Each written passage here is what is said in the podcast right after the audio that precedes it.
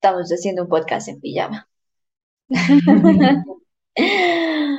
Bueno, hola, ¿cómo están? Yo soy Bawi y eh, el día de hoy tenemos a una invitada especial, Lore Bojacá. Ella es artista escénica con énfasis en actuación, es improvisadora, también le gusta mucho la actuación y se apasiona por lo que son los medios audiovisuales. Eh, gran actriz, gran amiga. Bienvenida, Lore. Gracias, Bagui.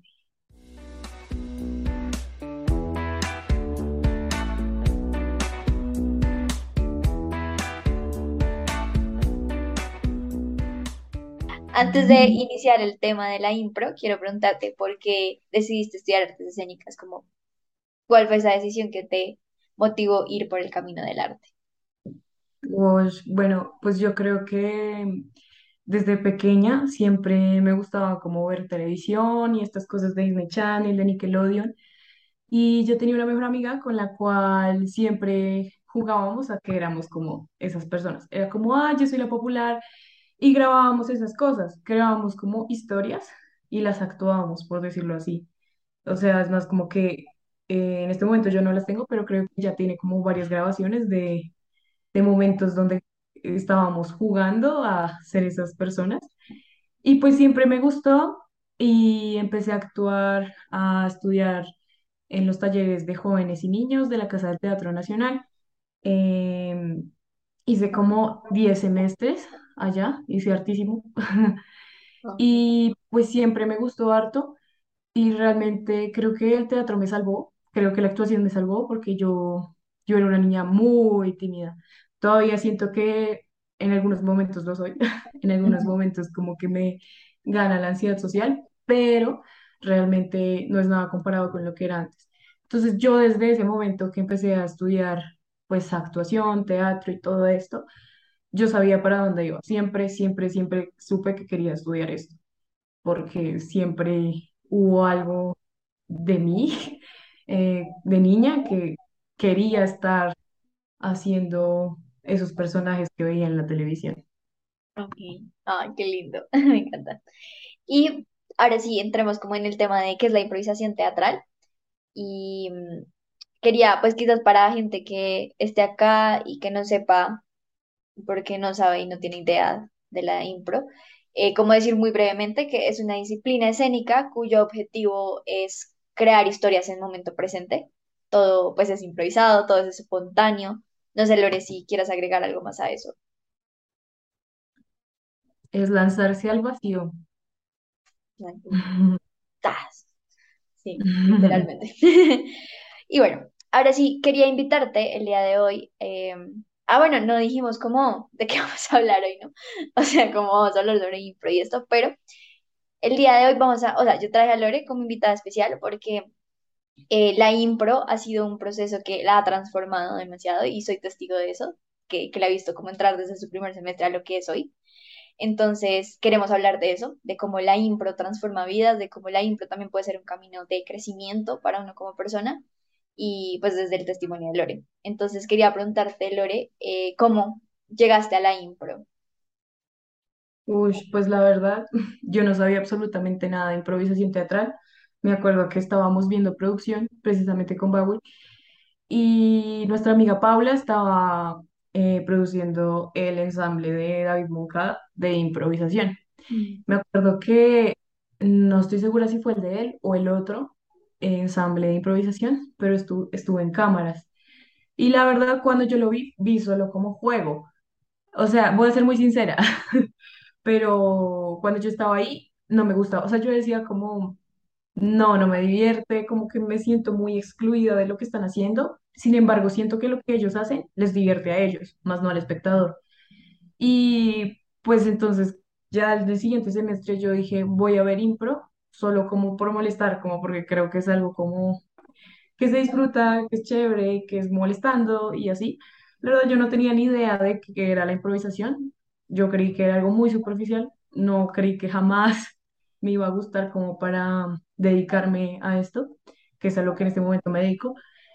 Pero sí, así fue como que descubrí la improvisación, literalmente. Ok. ¿Y quién era Lorena antes de conocer la improvisación?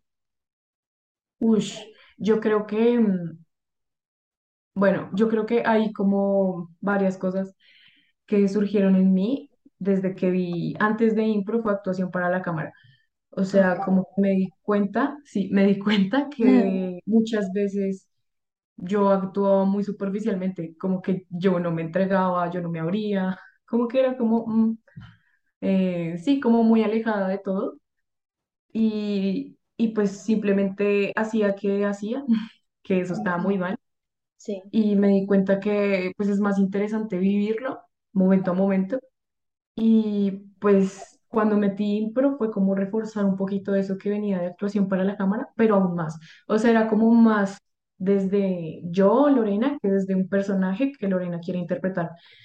Entonces, digamos que, eh, bueno, primero, siento que muchas veces yo buscaba la aprobación ajena. O sea, antes de ver improvisación teatral, yo veía, yo buscaba mucho la, la aprobación ajena, buscaba que todo el mundo me aceptara, que lo- me daba miedo cagarla, mucho miedo. Obviamente todavía está, sí. pero antes era brutal. Antes me daba miedo pasar, o sea, pensar como, no, es que si hago esto alguien puede decir, uy, lo hace mal o qué putas, como que está haciendo. Y eso me daba mucho miedo. Y siento que ahorita, em, digamos, como que antes era como, ay, no, es que soy esto y me da miedo que la gente vea que soy esto. Sí, eso me pasaba mucho. Pero ahorita yo creo que es distinto porque es como, pues soy esto y está bien, como soy esto y, y es lo que hay, es lo que soy, es lo que he construido. Y realmente, pues, soy una persona muy sensible y eso también me daba mucho miedo, como me daba mucho miedo mostrarme así de vulnerable frente a muchas personas y quiero sacar. Ah, sí, sí. Y pues digamos como que obviamente a veces hay miedo, hay miedo de confiar, hay miedo de todas estas cosas. Sin embargo, como que aprendí también a abrazar esas cosas y me di cuenta que realmente está bien. Realmente eh, las cosas como que he estado y me han contratado ha sido por mi sensibilidad y yo digo, wow, re loco, porque eso era algo que yo era como no, jamás. Y por eso mismo, ahora como que destaco, es algo como destacable en, en mi persona como artista. qué lindo. Y también rescato algo que dices, hablando de rescatar, eh, como con el proceso que llevas, porque mencionas actuación para la cámara y ahora impro, e incluso todo lo que ha pasado desde antes, ¿no? Como que siento que a veces uno se apresura mucho a y sobre todo hoy en día como con todas estas olas de crecimiento personal que uno ve en redes sociales, como de ya, tengo que ser mi mejor versión y tengo que ser súper guau y el proceso tiene que ser rápido, pero como que a veces toma tiempo y es como mirar al pasado también y conectar un poco esos puntos de lo que ha sucedido, como, ok, soy estoy, gracias también a todo lo que ha pasado. Entonces, eso quería decirlo. Em, quería, la siguiente pregunta es de, bueno, ya lo has ido mencionando un poco, pero ¿de qué manera crees que la impro teatral cambió tu vida? Yo creo que es impresionante. ¿no? Eh, digamos, yo creo que lo que más me ha quedado de la impro es el, el aquí y el ahora, como de, siento que muchas veces me he quedado en el pasado o me he quedado en el futuro, así como con muchas crisis de qué va a pasar, tengo miedo, no sé qué, o lo del pasado de marica, esto pasó, la, la embarré, hice esto, no hice lo otro, y creo que la impro me quedo con el aquí y ahora de que cuando esté en algún momento, no sé, en cualquier momento es como, bueno, estoy aquí y ya, como realmente es lo único que importa. Eso es algo que me ha quedado mucho. También el relacionarme con los otros, porque eh, sí, digamos como que en la impro es muy importante el otro.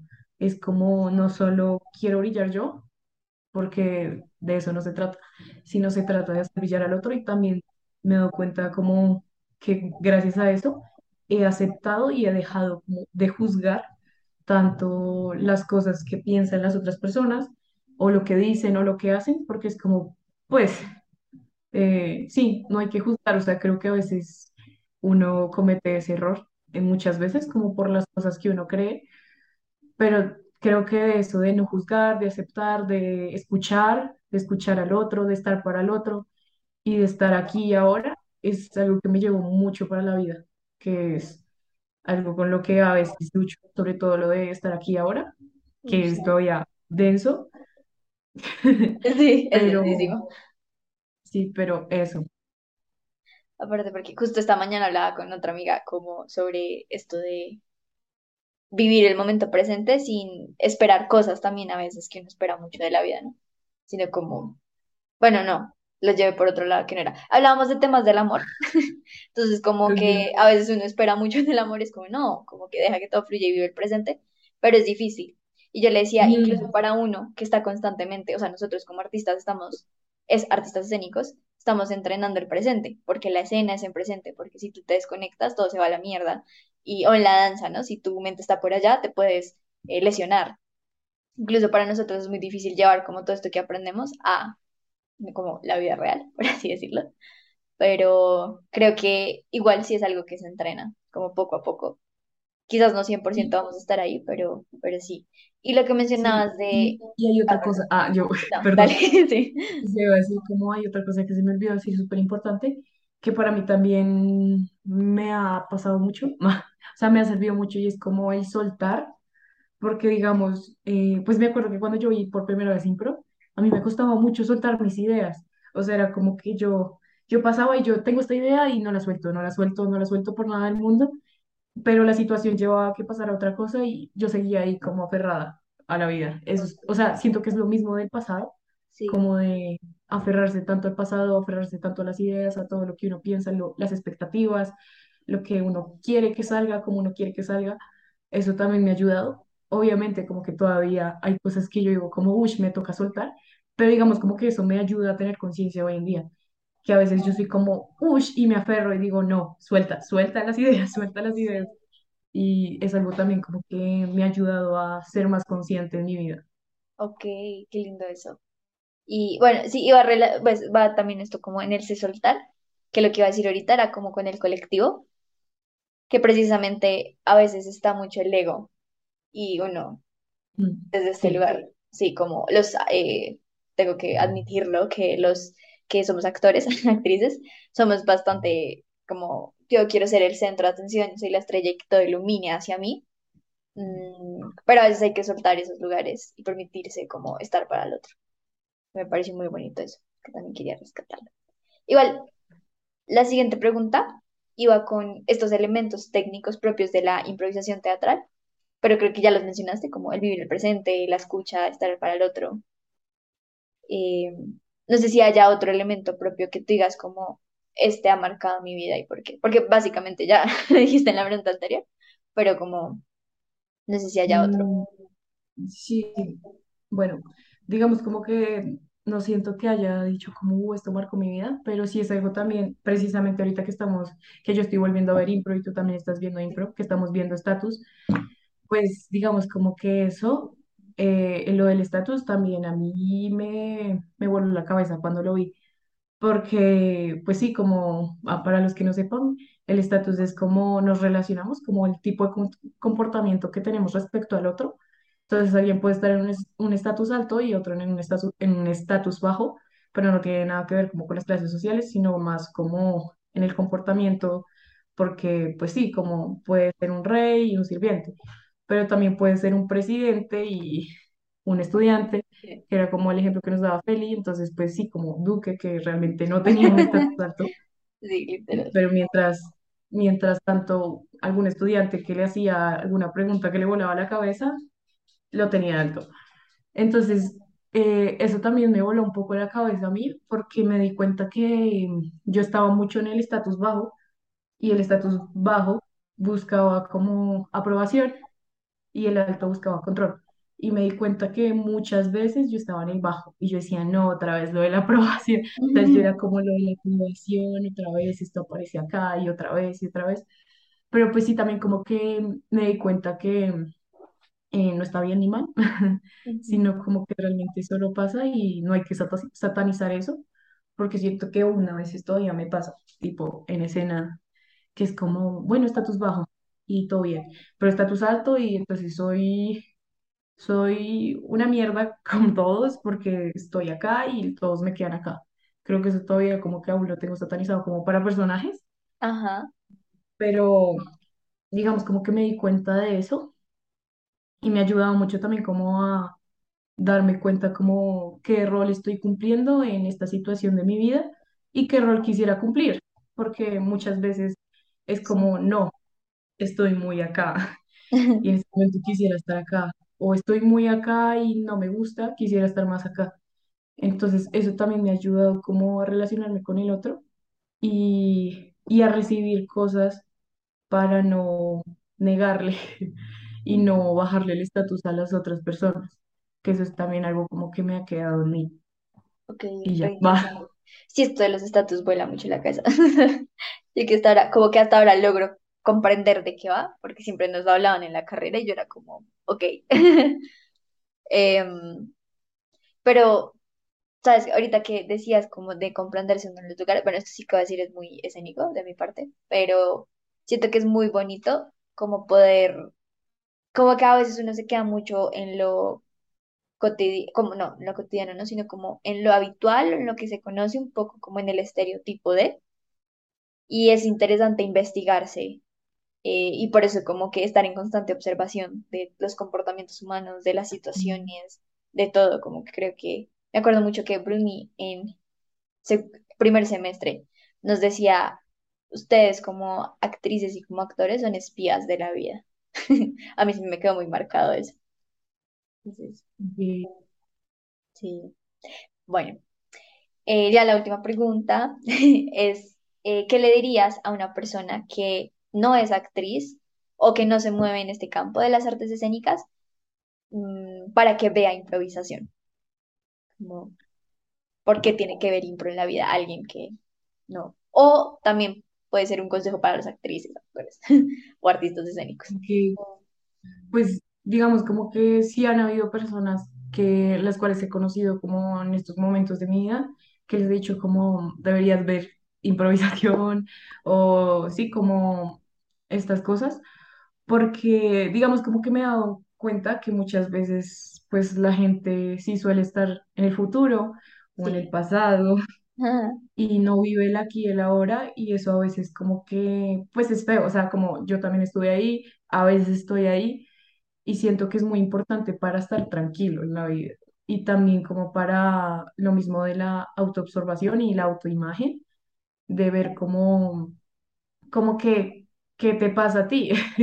Según, pues, tus impulsos y todo lo que haces, cómo te comportas, pues, respecto a un ambiente cotidiano, en un ambiente extra cotidiano, que ahí se nota todo. O sea, todo lo que tú hagas en impro, todo lo que digas, se, o sea, se ve mucho de lo que tú eres, se ve demasiado de todo lo que tú eres.